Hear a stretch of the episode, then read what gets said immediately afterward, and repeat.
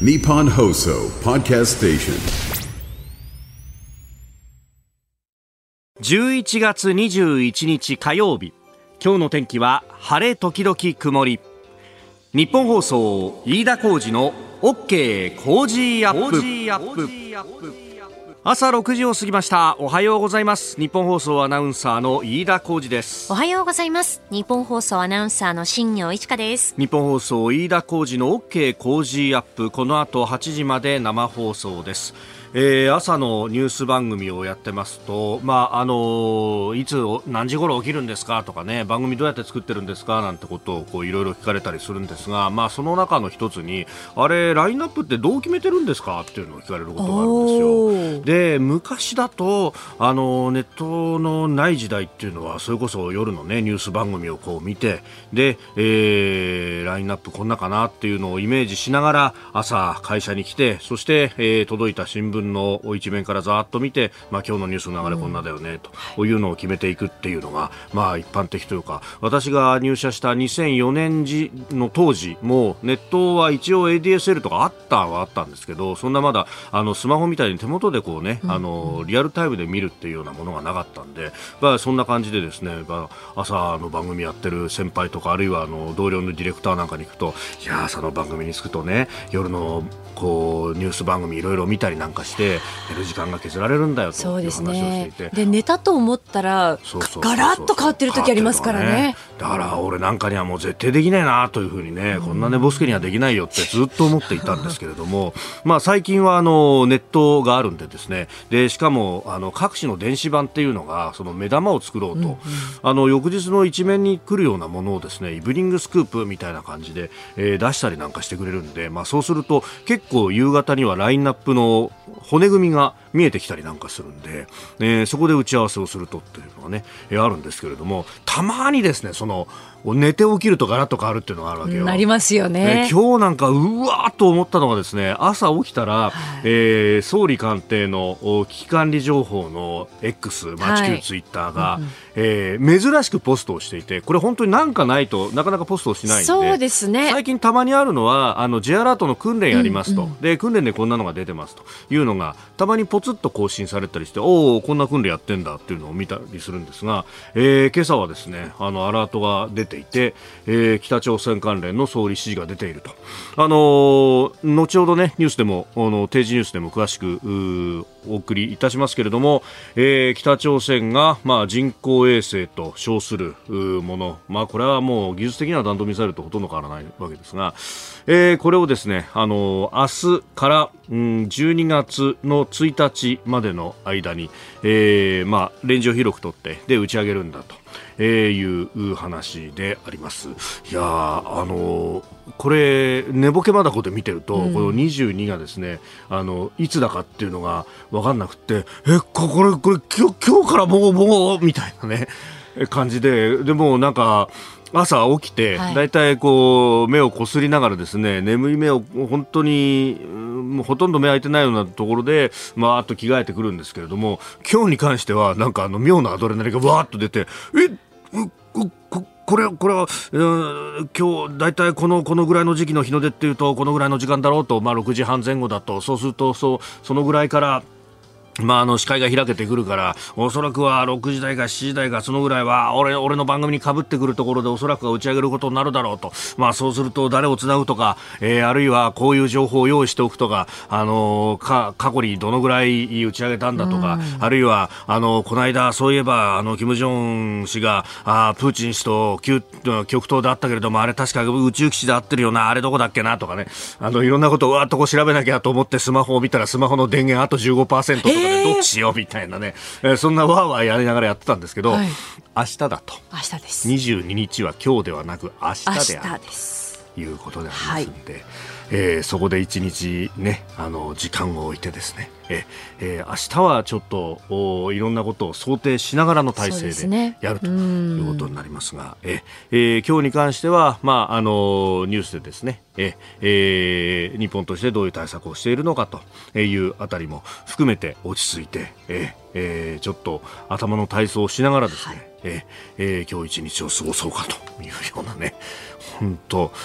あの心臓に悪いよ。いや心臓に悪いですよね。やっぱりね、うん、今まで何回もこの番組何回もって言うとあれですけど何回かこの番組でもあったわけで。そうなんだよな。ね本当にね、うん、ドキッとしますしね。ね、うん、まああのー、ね、えー、この日本放送もですね、えー、国民保護法の下での、はい、えー、指定、えー、機関とということになっておりますので、まあ、何かあった際にはあ逐一、えー、情報入り次第お伝えしていくという体制をとっておりますので、はい。えー、ぜひラジオをお聞きいただきながらですね、えー、備えていただければとというふうに思います。日本と世界の今がわかる朝のニュース番組飯田浩二の OK 工事アップ。まあオープニングのトークを受けて加藤ジョルディさん X でいただきました。ラインナップそれは鉛筆コロコロですよと。まあそんなことはそこまであれじゃないですよ。もうちょっとちゃんと決めてますよ。一応一応ね。あ日本と世界の今がわかる朝のニュース番組ですからね、ねまあ、真剣に真剣にやらないところね。えーさて、えー、今朝のコメンテーターは経済アナリストジョセフ・クラフトさん。この後6時半過ぎからご登場です、えー、まずは日経平均株価についてです。昨日バブル後の最高値を一時更新をしたということがありました。まあ、終値では、えー、売りに押されたということはありましたけれどもというところ。えー、そして6時50分過ぎニュース7時またぎです。えー、中国の政策金利3年連続で据え置きというニュース。そしてアメリカバイデン大統領81歳になりました。えー、在任時の最高齢記録を更新しております。えー、それから4時10分過ぎおはようニュースネットワークのゾーンは今年度補正予算案国会に提出され、えー、今日から、えー、予算委員会で審議が始まるというところ。さらには、えー、そこからまあ政局さまざま高市大臣の勉強会発足批判も出ているんですけれどもそれに対して高市さん反論もしております、えー、そして、えー、7時26分過ぎニュースプラスワンのゾーン、えー、元オープン AI CEO のアルトマン氏がマイクロソフトに入るというニュースが入ってきました、えー、そして、えー、ここだけニューススクープアップ7時40分頃、えー、台湾総統選をめぐって与党民進党副総統候補に蕭美琴氏を指名したと、えー、事実上のね駐日大使を務められていたあごめんなさい駐米大使を務められていた方であります、えー、メールそして X こちらですメールアドレスは、コージーアットマーク 1242.com。アルファベットすべて小文字で COZY でコージーです。コージーアットマーク 1242.com。X のハッシュタグは、ハッシュタグコージー1242、ハッシュタグコージー1242です。あなたからのご意見、お待ちしています。飯田浩二の OK 工事アップ8時まで生放送です。えー、この時間最新の株と為替の情報を外為ドットコム総研調査部長の神田拓也さんに伝えていただきます。神田さんよろしくお願いします。はい外為ドットコム総研の神田です。よろしくお願いします。はい。現地20日のニューヨーク株式市場のダウ平均株価ですが、はい、前週末に比べて203ドル76セント高い3万5151ドル4セントで取引を終えました。うんえー、ハイテク銘柄中心のナスダック総合指数は159.5ポイント上がって、えー、1万4284.53でした。円相場は前の日の同じ時間帯と比べ、えー、約1円30銭円高ドル安の、えー、1ドル148円33銭付近で取引されています。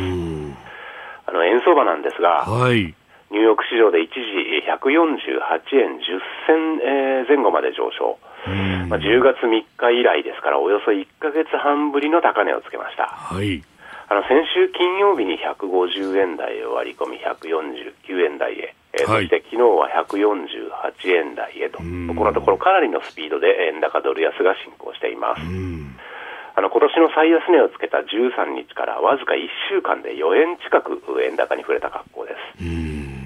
まあ、今年、今週後半のですね、アメリカの感謝祭休暇、これを前に投資家が円売りの持ち高を解消、いわゆる利益確定の動きを強めている模様です。うんこれ、アメリカって感謝祭のシーズンからもこれクリスマスに向けていくっていう感じになりますよね。そうですね。あのね、ご存知のように、はい、えー、感謝祭の翌日、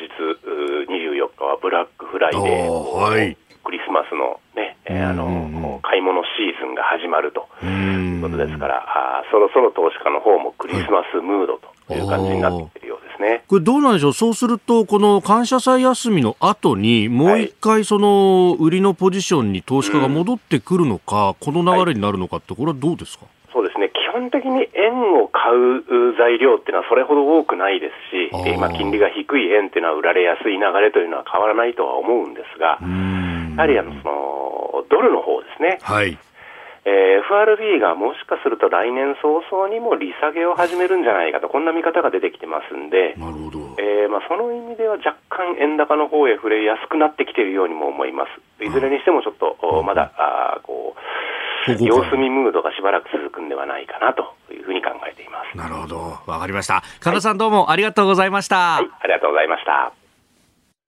ここが気になるのコーナーです。えースタジオ長官各紙が入ってまいりました。まあ、あ今日の紙面はバラバラという中で、えーイスラエルとおハマスの戦闘で、このガザ地区のお南部、エジプトとのおこう国境付近にラファ検問所というのがあって、そこでの取材の模様というのがですね、えー毎日と、それから産経、えー西一面トップであります。毎日新聞、ガザ、エジプト側検問所、地獄と天国隔てる門、えー数百メートル先は戦場、空爆上転がる遺体。えー産経新聞、食料は水と2、3個の木の実、ラファ検問所、ガザ避難民の悲痛な声というルポルタージュであります。えーそれからですね、読売新聞の一面トップ、EV 補助普及策も評価、メーカーでさ、充電設備など来年度という、あの、電気自動車 EV などエコカーを購入した人への補助金の算出基準について、まあ、あの、どこのメーカーのこの EV を買ったか、で、えーそれによって、あの補助金に差をつけるというところなんですが、その差のつけ方の部分で、まあ、あの、燃費だとかそういうね、えー性能に関するところもあるんですが、それだけじゃなくって、えー EV の充電設備を増やしたり、あるいは故障時の対応を充実させたりといったメーカーの取り組み内容を評価項目に加えるということで、まあ、あの、普及の妨げになっている要因の解消を各社に促すというところなんですが、まあ、これ車作って売るっていうところとは全く別の分野のものになってくるということになりますんで、そうするとですね、えー国内メーカーで、で、かつ、えー財力のものすごくある、あのメーカーとかっていうのがものすごく有利になるんじゃないかと考えると、いや、これはだいぶ傾斜のきつい政策だぞというふうにも思うわけであります。まあ EV って、あの、モーターを使うってことで、今までのその内燃機関のものに比べるとかなり簡素に、えーできると。まあその意味では、うん、新しいこう出てくるベンチャーとかにとってもチャンスなのかもしれないんですが、むしろそういう目を積んでしまうのではないかという向きもあったりいたします。えーそれから朝日新聞一面トップ、チャット GPT、これかなりね、話題になっておりますが、まあ、あの、対話型の AI、えー人工知能、まあ、生成 AI と呼ばれるものの一つですが、職業に性別偏見、え宇宙飛行士は男性的、看護師は女性的、朝日新聞分析というですね、えーことが出てきております。で、あの、新しいね、えーものが出てくると、それに対しての拒否感みたいなものっていうのは、ね、えー特に、え年齢がいけばいくほどですね、なかなかついていけないよねってことになるわけですけれども、まあ、それに対してのね、えーなんかそういうこう、ネガティブな、うん部分も、こう、救い取るような見出しになっているんですが、ただこのチャット GPT っていうもの、あるいは生成 AI っていうものの、そもそもの成り立ちってものを考えなきゃいけなくて、これあの、テクノロジーに詳しい専門家に、えー話を聞いてるところで、人間社会の映し鏡だっていうふうに書いてるんですね。要するに、ネット上にある膨大なサイトだとかそういうこう記述をうわーっと集めてそこからこう、これが相場感なんじゃないのみたいなものを導き出すのが AI であって、AI そのものがですね、何か意思を持ってこういう答えですっていうのを出すわけじゃないわけですよ。ということで社会の映し鏡というふうに考えると、これはチャット GPT にこの傾向があるような見出しになってるけれども、まあ結果はそうなんですけれども、結局我々の社会がそうだからこうなってるんだっていうのに過ぎなくって、チャット GPT そのものにね、いいも悪いもないんだろうと思うんですが、まあ、こういう見出しをつけた方が受けるっていうのが今の新聞のまさに写し鏡なんでしょう。ここが気になるでした。この時間からコメンテーターの方々ご登場です。今朝のコメンテーター、経済アナリスト、ジョセフ・クラフトさんです。おはようございます。おはようございます。よろしくお願いします。さあ、まずこの時間取り上げるニュース。日経平均株価が昨日一時3万3800円台に上昇して、バブル後の高値を更新したと。まあ、取引時間中ではあるんですけれども、というニュースであります。これ、景気いいってことなんですか？景気というか、まず一つはアメリカのナスダック市場、はいハイテクと日経というのは非常に、えー相関性が高いんで、ん。ナスダックがアメリカの長期金利の、えー下落を受けて、はい。えー今上昇している中で、えー日経も後押し、うあの押し上げ要因ということだと思います。それから、あのはい。そうですね。ええ。なので、まあ、この傾向がいつまで続くかということなんですけども、あのーアメリカの中央銀行 FRB が、はい。えーちょっと市場に、えーその金利利下げ、特に、えーがすぐに出るかどうかっていうのは、はい。えーおもあなんていうんですかね思い、思い込まない方がいいよみたいな、ちょっと警告を出してるんで、はい。個人的には、ええ。あの、最終的には来年にかけて、えー、3万4000円を超えていくとは思うんですが目先はちょっと要注意かなと。あーまあもちろん一一瞬、えー超えることはあっても、ああ、これがこのまま一本上司に上がっていくってわけではなく。本上司かどうかっていうのはちょっとわからないですし、まあ確かに10月はアメリカ、あの、アメリカじゃなくて外国投資家がはい。売り越してたんですけど、ええ今月は買い越しに戻ってきてるんで、えーその株価が上がってると。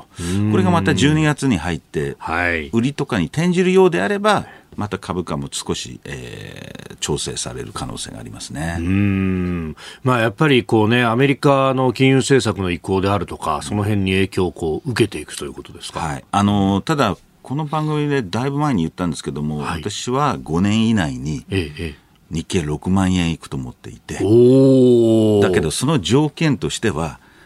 外国投資家に頼るんじゃなくて、はい。国内投資家、つまり個人、えーはい家計が持ってる1100兆円の現金がどこまで、えーその金融投資にはい回るかによって、えーその日本の金融革命が起こるか起こらないかと。あの一つだけデータで言うと、はいあと今年外国投資家が日本株を押し上げていると言ってるんですけども、えー、大体5兆円日本株に投資してるんです。ほう、5兆円。もしはい。日本の家計がうん。持ってる現金のたった1%はい。を株投資すると10兆円です。倍です。だその貯蓄から投資がはい。実現するか否かっていうところですね。あー資産所得倍増計画ってそういえば岸田さん言ってましたけれども。そういうことです。忘れてるんですけど、もしかしたら来年。で、えー10年前から貯蓄から投資って言ってるじゃないかと。ええええ言ってますねでも何にも変わらないじゃないかとはい言われるんですが、その通りなんですが、一つだけ大きな要因は違いがあって、インフレです。デフレの中では現金持ってても、はい。あの価値が目減りしない。んうんうんうんだけど、インフレ下では、現金の価値は目減りするんで、家計がそれを感じ始めると、はい。ああ、じゃあ少しは現金を金融投資、リスク投資に回してみようかっていう雰囲気になってくると、いよいよ、えー本格的な中長期的な日本株上昇局面に入る。まだそこまでは行っていないと。その入り口ではないかと。なるほど。えー、まずは、あーこの日経含め、えー株の上昇、そして、まあ、あー貯蓄から投資へという話でありました。えージョセフさんには今日も8時までお付き合いいただきます。よろしくお願いします。よろしくお願いします。お聞きの配信プログラムはニッポン放送飯田浩司の OK コージーアップの再編集版です。ポッドキャスト YouTube でお聞きのあなた通勤や移動中に最新ニュースを押さえておきたい方放送内容を少しでも早く知りたい方スマホやパソコンからラジコのタイムフリー機能でお聞きいただくと放送中であれば追っかけ再生も可能ですし放送後でも好きな時間に番組のコンテンツを自分で選んでお聞きいただけます。毎朝6時の生放送では登場するコメンテーターの最近の活動はもちろんたっぷりとニュース解説をお届けしています。レギュラーコメンテーターに加えて専門家と随時つないで掘り下げてお送りしています。また株と為替の最新情報もお届けしています。日本放送のエリア内でお聞きの皆さんラジコラジコのタイムフリーでチェックしてください。番組公式 X ではこれから登場するコメンテーターや取り上げるニュースなど最新情報を発信中です。ぜひフォローして番組にご参加ください。日本と世界の今がわかる朝のニュース番組飯田浩二の OK 工事アップ。えー、今朝のコメンテーターはロールシャッハアドバイザリー株式会社代表取締役 SBIFX トレード株式会社社外取締役ジョセフ・クラフトさんです。引き続きよろしくお願いします。よろしくお願いします。えー、7時をまたいでニュースを掘り下げます。ニュース7時またぎこちらのテーマです。中国の政策金利3ヶ月連続で据え置き中国の中央銀行にあたる中国人民銀行は昨日事実上の政策金利で企業への貸出金利の目安となるローンプライムレート貸出基礎金利の1年ものを3.45%に維持しました。据え置きは3ヶ月連続です。えー、中国人民銀行は6月と8月に利下げしてまして、えー、景気への影響を見極めるとして見極めているとみられます。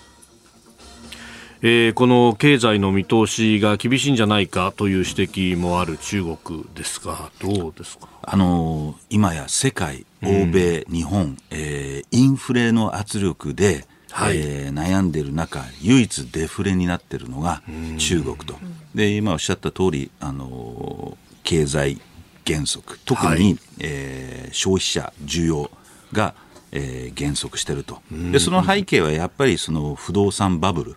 の、えー、余波、非常に90年の日本に、えー、似てるというふうにあの当時は多額の住宅ローンを返済すべく家計は、はい、もうあの大掛かりな消費を縮小して需要が減ると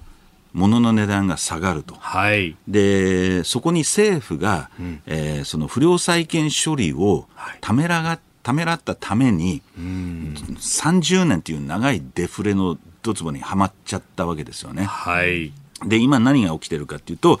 消費家計が需要を減らして、えー、物の値段が下がってる中中国政府は何をしようとしているかというと、不良債権の処理ではなく、はい、えー、金利を下げ、住宅ローンの頭金の補助金を出したり、はい、またなんか不動産の需要を掘り下げようと。そうするとまた負債が増えて、えー、ローンが増ええー、家計の需要が減って日本のように長いデフレ、えー、かあのトレンドに、えー、入っていくリスクがどんどん高まっているっていう状況にあると思いますね。本来はここをまずはあの今1200兆円と言われる地方政府の、はい、えー、まあ、借り入れ負債があるんですけども、えー、まあ、これ全部が不良債権ではないんですが、えー、経済の50%以上を占める、はい、このあの地方政府のあの負債をある程度減らしていかないと、はい、えー、今後さらなる企業の破綻あるいは地方政府の、えー、財政難に直面して、結局需要がずっと低迷したまま、えー、日本のように長いデフレ環境に入っていくリスクが高まっていくと。だから日本の教訓で政府が動かなきゃいけないんだけど、やはり劇薬は飲みたくない。なんとかそのうまくやりたいという思いで、ちょっと、えー、対応がまずいのかなというふうに思いますね。まあこれね、まあ、ある意味の損切りをしようということになると、うん、まあ一時的な経済の後退はやむを得ないってことになりますそうなんですよ。それはなかなか。なかなか習近平氏としては、じゃあそこで、はい、じゃあとりあえず一旦、あの、一帯一路戦略は棚上げしましょう。アメリカとの、あのー覇権争いもちょっと今はできません、はい、半導体の、えー、その経済安全保障も難しい南シナ海の領土問題。これも積極的に動けない。こうなるとやはりあの経済よりも共産党の威厳、あるいは共産党の力を維持したい習近平氏としては、はいなかなか受け入れられないんじゃないかなと思いますね。うーんまあね、そう、こうなってくると、じゃあね、えーこの経済をどう立て直すかっていうところですけれども、もうどうですか、打つ手としては。いや、もうどんどんそれ、なんとか、あの、いろんな景気刺激策、金利を下げたり、あの、いろいろやってはいるんですけど、景気が一向に上がらないわけですよね。はいただ、それはやっぱり、その、不良債権の処理、負債の、えー軽減をやっていかないと、やっぱり国民、あるいは地方政府の余裕が出ませんので、はい。えーそれをまずやらない限りは、えこの今の状況からなかなか脱却できない。で、ここに加えて、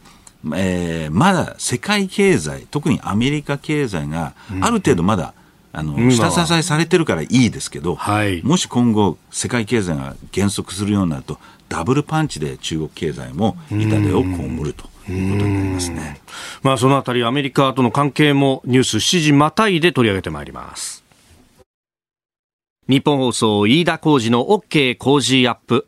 改めましておはようございます。日本放送飯田浩二です。おはようございます。日本放送新業一華です。今朝のコメンテーターは経済アナリストジョセフ・クラフトさんです。引き続きよろしくお願いします。よろしくお願いします。さあ、七時またぎ前半戦、中国の経済についての話から、まあ、あー今はまだアメリカの経済がある程度、お好調だから、それに下支えされている部分という,、ことがありました。まあ、足元、中国経済も悪いということで、まあ、やっぱりこの間の、その、お米中の、お首脳会談、これ、やっぱりやるとなるっていうのも、対話を開くっていうのも、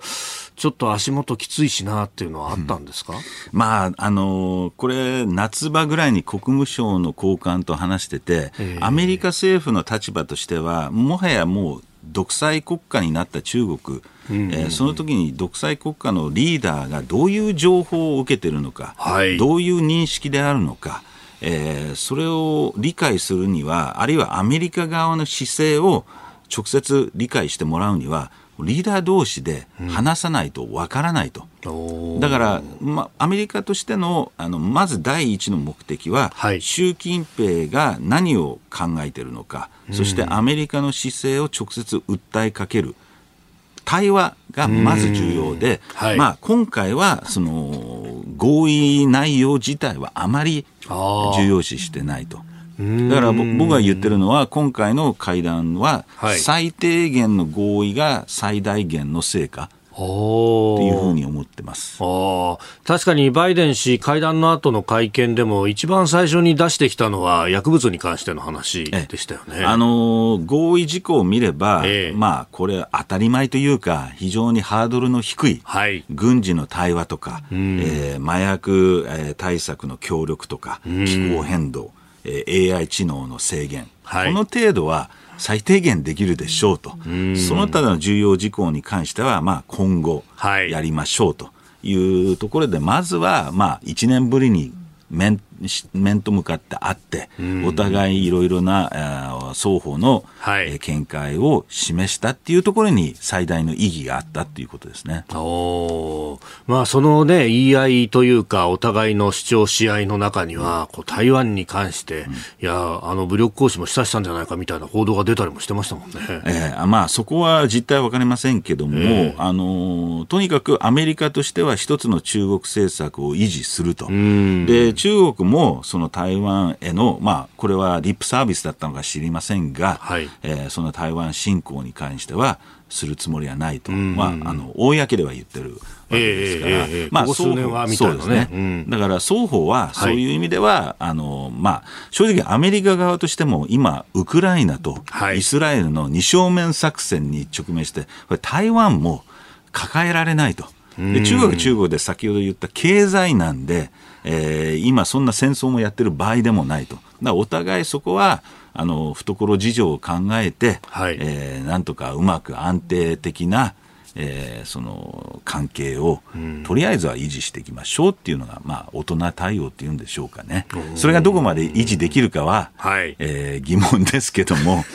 まあ、とりあえずそういう意味合いの会談だったんじゃないかと思いますね。おー。で、あれ、会談終わった後の会見で、あの、最後、会見締めた後ですけれども、あなた独裁者ってこれから呼ぶのかって言って、そうだ呼ぶんだというふうに、これ、バイデンさん言っちゃったみたい。あれは意図したもんなんですか？えっ、とですね、まあ、当然聞かれるというふうに構えた。だけど、まあ、失言なしのバイデン会見じゃつまらないので、あの、多分あれは、あの、もうもともと独裁者と言って、はい、で、今度否定してしまうと、ええ、じゃああの時はやっぱり失言だったんだって突っ込まれるんで、あのイエスとしか言いようがなかった、ただ、は。い、今回はイエスと言っときながらも、はい、まあ、共産党国家の中では独裁者っていう、なんかちょっと意味がわからない説明をつけて、なんとか、ええええ、柔らかく収めようと。だからちょっと多少は準備していたもんだと思いますけど、まあ、正直答える必要なかったんじゃないかなと思うんですけどね。ああ、もう完全に視界が、まあ、閉めた後でしたもんね。ええ、そう行こうとしたところでしたもんね。あのままさっとね、あの、壇上を降りれば、済んだ話だったんですけども、はい、まあ、答えちゃったっていうことですね。ああの別角度からの映像で、うん、ねえー、ブリンケン国務長官が、入っちゃったよみたいになったのは、やっぱ、外交チームは頭抱えますよね、はい、これから中国とうまくやろうとしてるのに、相手を逆種するようなコメントがボスが言ってしまうと、やりづらいでしょうねと。一旦全部ぶち壊しになっちゃったぞと。そういうことですね。さあ、そして、まあ、このね、米中も、あの、APEC の場での、まあ、あ2国間でしたけれども、あの日本も中国と首脳会談を行いました、でこっちの方は映像なんか見てると、もう笑顔っていう感じでもなく、なんかガチンコでこうバトルしてるぞというような感じでもありましたが、どうですか、まああのー、日中もいろいろな問題を、あのーええ、福島の処理水、はい、問題とかいろいろある中で、え、まあ、僕はかねてからその対話っていうのは大事なんで、その日中の首脳同士が会うことは非常にいいと思う一方、はい、あえて日本が中国に対して、えー、媚び売る必要もないし、えー、なんか変にご機嫌取りする必要もないと。だからここは日本の主張を、はい、処理水に関しても、あるいは今、日本の、えー、日本人が、そうですね、ビジネスマンが囚われちゃってますよね。で、こういう、それをまあ返してほしいとか、こういう主張はもう主張して、えー、淡々とビジネスライクにやれば僕はいいと思いますんで、はい、えー、かなり別に笑顔でツーショットなんか撮ったところで、はい、え岸田総理の支持率が上がるわけではないので、えー、中国には、えー、言うこ言うべきことを言うと、はい、そういう会会談でいいんじゃないでしょうかね。あまあ、その意味では、ね、あの外務省から概要も出てますけれども、岸田総理はこう言ったっていうのにには、その要素は盛り込まれてましたもんね。そこは大事です。僕がちょっと心配してたのは、日米、両方ともに、はい、あの中国との首脳会談をやりがいたやりたいがために、うんうん、えー、そこは言うべきことを言わないとか妥協して中国の言い分をいろいろ入れてしまったら、結構最悪だなと。だからアメリカも言うことを言った、日本側も言うことを言ったと、まあ、当然それに合意はしないけども、言うべきことは言ったという会談での評価はできるんじゃないかと思いますね。おはようニュースネットワーク。おはようございます。日本放送アナウンサーの飯田浩二です。今朝のコメンテーターは経済アナリストのジョセフ・クラフトさん。取り上げるニュースはこちらです。今年度補正予算案国会に提出。一般会計の総額13兆1000億円。政府は昨日新たな経済対策の裏付けとなる今年度の補正予算案を国会に提出しました。一般会計歳出は13兆1992億円で低所得世帯への給付金やガソリンガソリンの補助などの物価高に苦しむ家計への支援。そして半導体の生産支援などに充てます。政府与党は今月中の成立を目指しております。えー、昨日提出されまして、まあ、今日明日と衆議院の予算委員会での審議という形になると。いうところですけれども、まあ、これ、規模感等々含めてどうご覧になりますあのまあ、残念だったのは、はい、あの結構中身を見ると、うん、えー、経済対策など、例えばこの半導体、えー、その生産への支援、はい、えー、一番大きいんですけども、えー、えー、結構重要な政策が盛り込まれているにもかかわらず、うん、えー、その焦点がどうしても定額減税にい。ってしまったっていうのは、非常に残念かなと。いうふうに思いますね。もったいないですね。あのやっぱりまあよく言われてるのは説明がよくないと言われてるんですが、はい、私個人はそうではなくて、あのもうこれ以上、説明できないと思うんですよね。なんで人気がないかというと説明が悪いんじゃなくて、はい、え国民が見透かして政策に、えー、賛同してないと。だからいくら説明しても、えー、その定額減税においては、はい、えー、賛同を得られないというのが実態で、まあ、正直僕は、まあ、来年の予算の話になっちゃいますけど、はい、えー、定額減税はやめればよかったんじゃないかなと。そうすると他の政策により目が向いて、えー、決して悪い予算ではないと思うんですよね。ただどうしても中身が焦点が、えー、減税に行ってしまったっていうのがちょっと残念な気がしますけどね。あまあ、あの住民税非課税世帯の給付は4万円、そし、うん、あ7万円、はい、そして、えー、定額減税は4万円、うん、まあ、定額減税に関してはあ来年法律を通してとい。う形になると。う。ん、でそうですね、えー、いや、あのー、これ、給付金に関しては、はい大体世論は支持してると思うんですね、えー、私もそう、それはそれで社会保障戦略、政策としてはいいと思うんですけれども、この来年の定額減税に関しては、今、はい、少子化対策のために、公的医療保険の引き上げを検討したり、防衛費財源のために増減をしている中で、この定額減税は必要があるのかと。むしろそのお金をそっちに回してくれた方が、えだからこの、税を下げたり上げたりしてるこの一貫性のなさが、多分国民の、えー、その支持が得られない状況じゃないかなというふうに思いますけどね。まあ、その税金をね、変えるっていうことになると、まあね、我々の生活にも直接いろいろもね、えー、影響が出てくる。まあ、それだけに、こう、どうやってこれを使っていくんだっていうような、まあ、哲学みたいなものを語ってほしいけど、なかなかそれが伝わってこないってところですか？ね、伝わらないっていうか、あの、どんだけ伝えても、はい、あの、それが理にかなってないので。まあ まあそうですよね。受け入れられないということなんですけど今回も以上に残念なのはやっぱりあの自民党の税調の幹部とも話したんですけど、はい、やはり政権が事前にその党あるいは特に税調との相談がなかったと。うん。うんうんいうとこ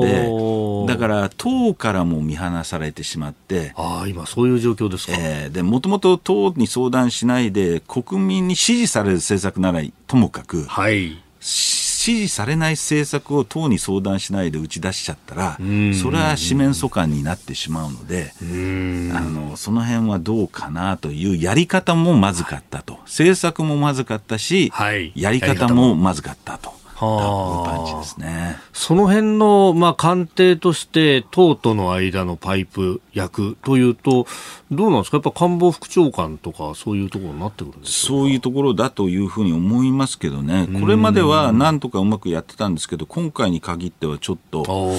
あの、その辺党との足並みが揃わなかったっていうのは、ちょっと残念ですけども、相当今、支持率が下がっていて、はい、危機的状況になってしまいましたよね。まあ、その辺も、まあ、踏まえまして、続いてこちらのニュースです。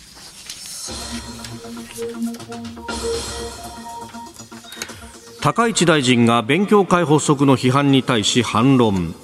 高市経済安全保障担当大臣は昨日の記者会見で自民党内に発足させた勉強会への批判に対し私は現職閣僚としてたくさんの議員連盟に入っているし他の閣僚も同様だと思うと反論しました。まあ、あの参院幹事長の世耕さんが、まあ、現職閣僚でこういう形で勉強会立ち上げるのはいかがなものかと先週金曜日の会見の中で指摘をしていたということでありましたが、まあ、いろいろ動きが、なんかね、あの、すべての動きが政局に結びつけられてという報道されますけれども、実際やっぱり雰囲気は結構変わってきてるんですかね？あのもうまさしく今、党内で、はい、ポスト岸田の動きが加速してるっていう象徴的な例ですよね。であの世耕さんのあの指摘は、はい、僕は全く正しいと思っていて、えー、高橋大臣、この意味がわからんなら、えー、総理になる器ではないのかなと。確かにあの言ってることはあの理論上正しいかもしれませんけど、はい、あの今、会社が揺らいでる中で、えー、そのみんな一丸となって立て直ししようとしているところに、えー、えー、社長の足を引っ張ってどうするんですかと、あるいは転職をえー、模索一人だけ模索してどうするんですかと。いうことをあの意味してるんで総理が APEC で渡米してるタイミングでわざわざ立ち上げる必要はないんじゃないですかっていうところだと思いますけどね。まあ、逆に僕から言わせると、彼女大臣としては意図的に、まあ、それで求心力を高めて、えー、そのどっかのタイミングで総理、えー、選に出るというけど、これではやっぱり党の支持は得られないと思うんで、結果的にはあまりあのいい戦略ではなかったんじゃないかなと僕は思いますけどね。まあ、総裁選出るにはね、推薦人が少なくとも20人は必要だと。いうところですが、この推薦人になるというのは結構な覚悟がいるんだという、ね、覚悟いりますし、まあ、今、安倍総理なき今、はい、あのあまり安倍派から支持が得られるとは思えませんし、まあ、そういったところでもう少し地道に裏方でうまく、えー、その支持を集める方が僕は得策のような気はしますけどね。あまあ、そもそもね、この間の改造で外れるかどうかというところ焦点だったわけですが、うん、まあ、閣内で、えー、引き続きこの経済安全保障をやってくれということで、うん、岸田さんは続投させたわけですか、まあ、そこまで続投させたというか、せざるを得なかったという議論もありますけども、やっぱり閣僚を受けた以上は、うん、まあ、それなりのマナーというか、えー、ルールがありますから、閣僚が今更勉強会を立ち上げるっていうのは確かに、えー、その対外最低でも対外的に党内の足並みあるいは政権の足並みが、えー、ぶらついてることを露呈するだけなのであまりこれはチームプレーヤーとしては評価できないんじゃないかなと思いますね。で、じゃあ、そのポスト岸田の動きですけれども、まあ、他でね、勉強会というと、あ、この間小泉進次郎さんがね、うん、ライドシェアの勉強会を立ち上げたよね、みたいなのが話題になってますよね。うん、まあ、あの、閣僚外の人は、別にそれは全然問題ないわけですから、はい、えー、大いにあのやればいいわけですけども、やっぱりここに来てそういう勉強会がどんどん立ち上がると、はい、えー、やっぱり政権がもういよいよ末期に来たなという感じは、えー、非常に強く印象するんで、ん。なかなか今の状況を、えー、巻き戻すのは難しいのかなというふうに言いますけどただなんとか来年の3月の、はい、えー、本予算を乗り切れば、うん、もしかしたら今の状況より多少支持率が回復する可能性は、えー、ありますし、今、党としては、まあ、選挙がないと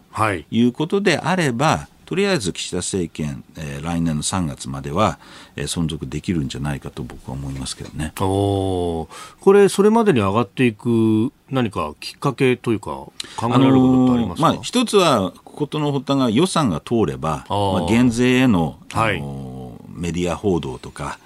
落ち着きますから、そして来年の3月には春闘でおそらく、えー、それなりにまとまった賃上げ、はい、そして6月にはあの、まあ、不人気でもあれ不人気とはいえ、うん、えー、ある程度の減税が資金が入ってくるんで懐が余裕が出ると、それなりに、えー、少しはあの不支持が和らぐんじゃないかと思いますね。えー、この時間ジョセフ・クラフトさんとお送りしてまいりました。日本総動機の方この後もジョセフさんにお付き合いいただきます。以上おはようニュースネットワークでした。えー今朝は経済アナリストジョセフ・クラフトさんとお送りしております。引き続きよろしくお願いします。よろしくお願いします。えー続いてニュースプラスワン取り上げるのはこちらのニュースです元オープン AI の CEO アルトマン氏がマイクロソフトに入社へ。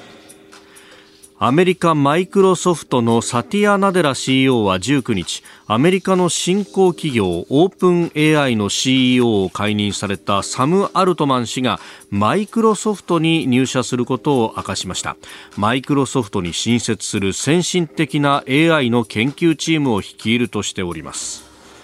まあ、オープン AI というとね、チャット GPT ですけれども、ここのね、なんというか、内紛というんですか、これ、週末ニュース出て、ええと思いましたけどね。いやー、久しぶりにあのアメリカ版半沢直樹を見てる感じで、非常に面白かったんですけどど実はあの、オープン AI の、えええーその経営委員会のアドバイザーを知ってる知人がい。まして、マジっすか？そうなんですよ。おすごいで週末で、実はね、彼から今年の1月に、はい。実はアルトマン氏と、その取締役の確執には触れてたんですよ。あ、1月の聞いてたんですよ。よ。そうなんですよ。ああ、もう10ヶ月も前まさかこんな解任されるとは思ってなかったんですけど、もうそこから、だから急に始まったことじゃないんですよね。あ、そうなんええ、ですね。そこからずっと積もり積もってこうなったんだと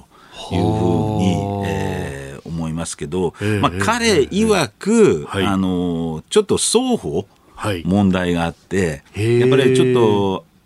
具体的なことは教えてくれないんですけども、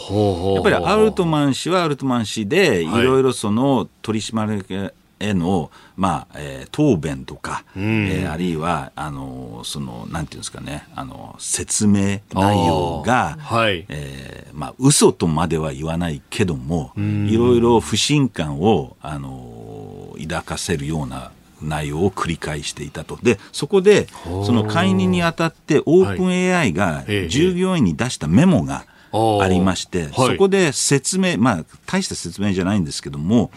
えーアルトマン氏は取締役会とのコミュニケーションが一貫して率直ではなく、取締役会の責任を果たす能力を妨げるとの結論に達したと。まあ、そこから察すれば、はい。それいろいろそういうその説明内容の、ええただ、ええええ。取締役会は取締役会ではい。いろいろ問題があって、まずその最大株主に事前に説明しなかった。あ、今回のこの今回の解任云々のを。そして何の具体的にどういう理由で解任するのか、そして看板 CEO を変えるってことは会社の尊厳に関わるので、はい。ちょっと今回のやり方がええ。あまりにも唐突すぎたような気がします。確かに報道されても結局何の件で解任されるのかがよくわからないっていう。そうで実は、はい。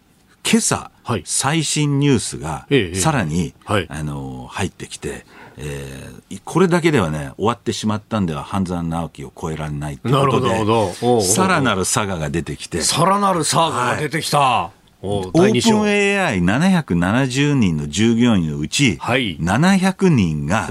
えーアルトマン復帰しないのであれば、そのままマイクロソフトに転職するという書簡に署名したっていう。ほう、700人。はいほぼ、もうほぼ、えーオープン AI 壊滅ですよね。そうですで、よね。もう一つ面白いのは、はいこれが、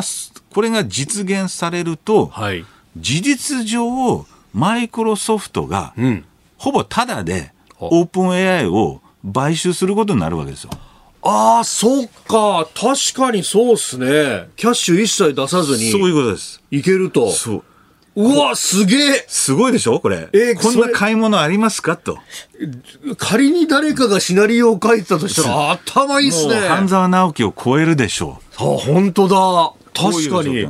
え、普通はなんか買収っていうとお金積むか、なんか株式交換して、で、向こうからも経営陣を引き入れてっていう、まあある程度言うこと聞かなきゃね、みたいな話なんだけど、え、まるまる技術は手に入って、自分たちの経営は一切、う。そういうことです。えまあ嘘。マイクロソフトが画策とししたとは思いませんがたまたまそういう方向になってるんで、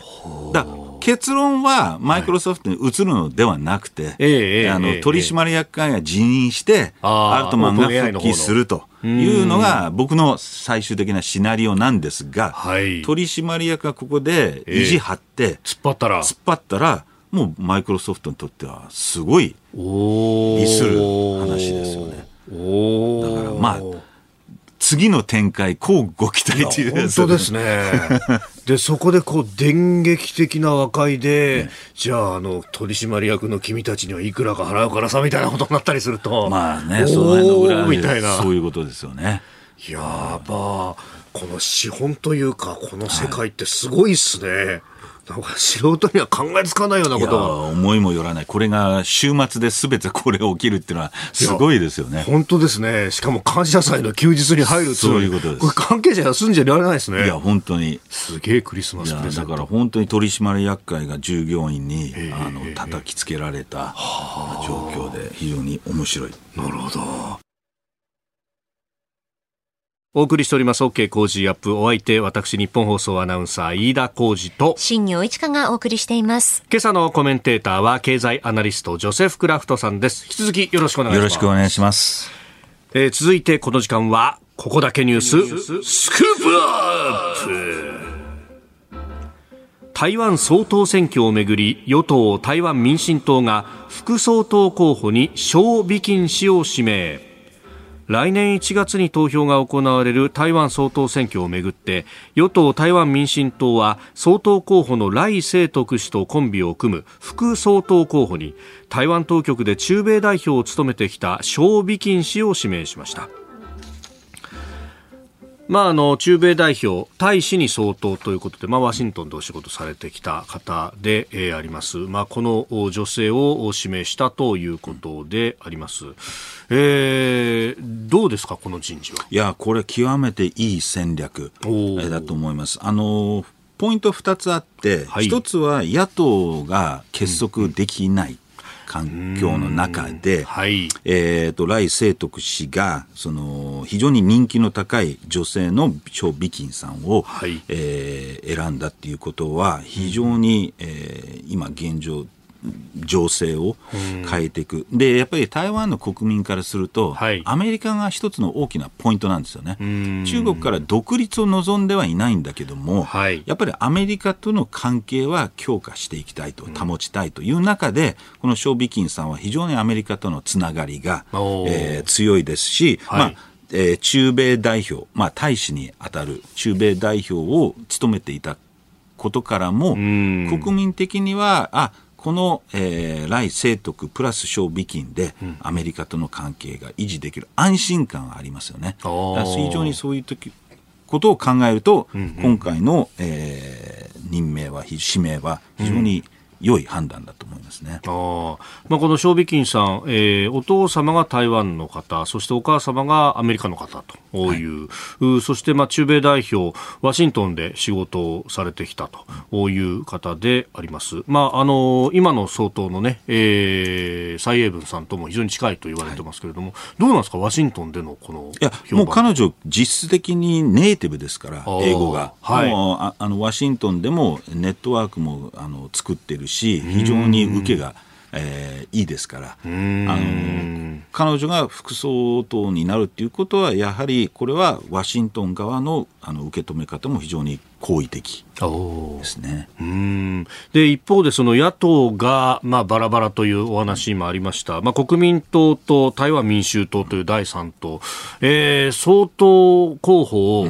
統一しようという話、うん、統一しようとまではまとまったけど誰がってところでつまずいていていまだに決まってないと。あのどこの国もやっぱり野党なかなか足並み揃わないっていうことで、はい、えー、非常にまずい。あの実は10月の初旬ぐらいから、はい、その民進党の支持率が下がっている中で、うん、えー、国民党と、えー、民衆党の支持率が上がっていた、はい、でその背景の一つにはやっぱり野党の結束に期待した部分があるんですけども、はい、これでまとまらないとなると、まあ、失望感で一気に僕はあの民進党に支持が、えー、っていうか勢いが、はい。えー、つくような気がしますね。おまあ、総統選のね、この締め切り、立候補届出が24日、今週金曜日までということですんで、うん、まあ、中国としてはちょっと落胆してるんじゃないでしょうかね。あなんとかここを、まあ、一本化させた方が、という、まあ、大陸中国側の思惑もあった総統選。勝とうが勝つ前がいろいろ台湾政局が揺れれば揺れるほど中国にとっていいわけですから、まあ、そういうところでちょっと今回流れとしてはあまり中国にとってはいい感じではないと思いますね。ああ、そうか。仮に来清徳政権になったとしても、国内の世論が二分しているという状態であれば良いと。そういうことです。ああ、なるほど。そうすると、まあ、あの、仮に工作を仕掛けようとするならば、こう、次のフェーズみたいなえところになってくるかもしれない。そうなんです。あの、今回で勝つ必要はなくて、なるほどし親中派が、はい次にために、だから検討はしないと、次に流れにつながっていかないんで、はい。だからそこは非常にちょっと流れとしては、あまり、えーいい情勢、逆にワシントンから見ると、はい。よしよしじゃないですか。うーん。やはりここでも、こう、代理戦争的なものが。そうですね。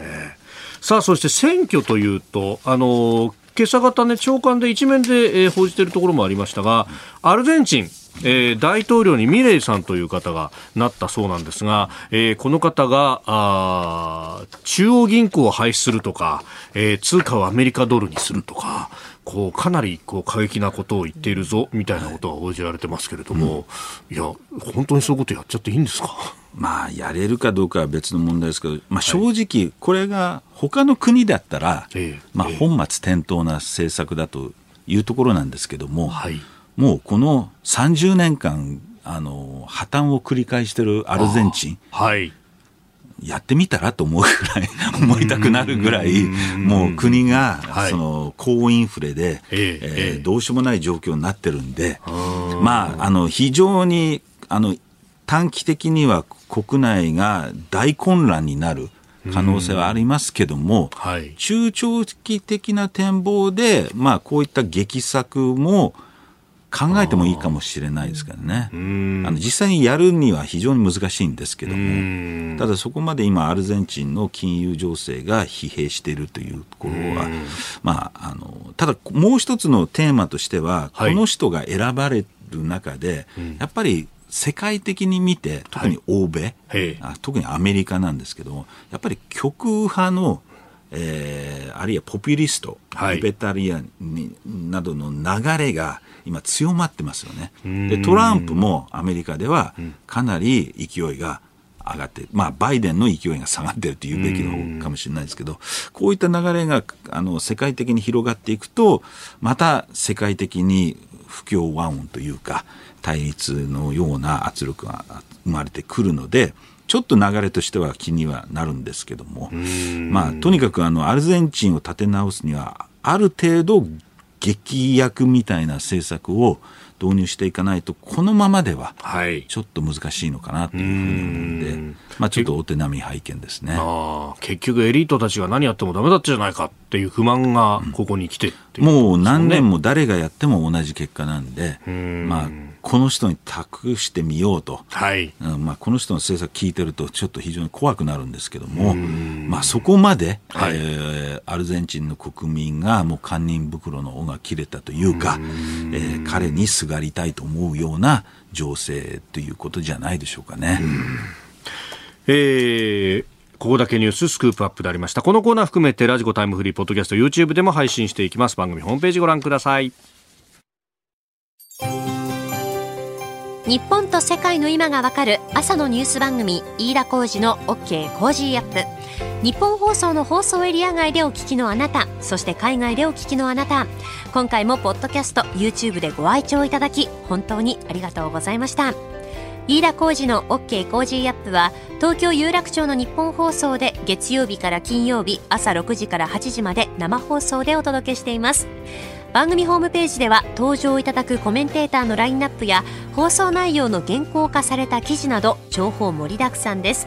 また公式 X では平日は毎日最新情報を配信中です。ぜひチェックしてみてください。そしてもう一つ飯田浩司アナウンサーが「夕刊フジ」でコラムを連載中。飯田浩司の「そこまで言うか」毎週火曜日の紙面もぜひご覧ください。日本と世界の今がわかる朝のニュース番組。飯田浩司の OK コージーアップ。忙しい朝そして移動中ニュースを少し深く知りたい時。ぜひ AM、FM、ラジコはもちろんニッポン放送のポッドキャスト YouTube でチェックしてください。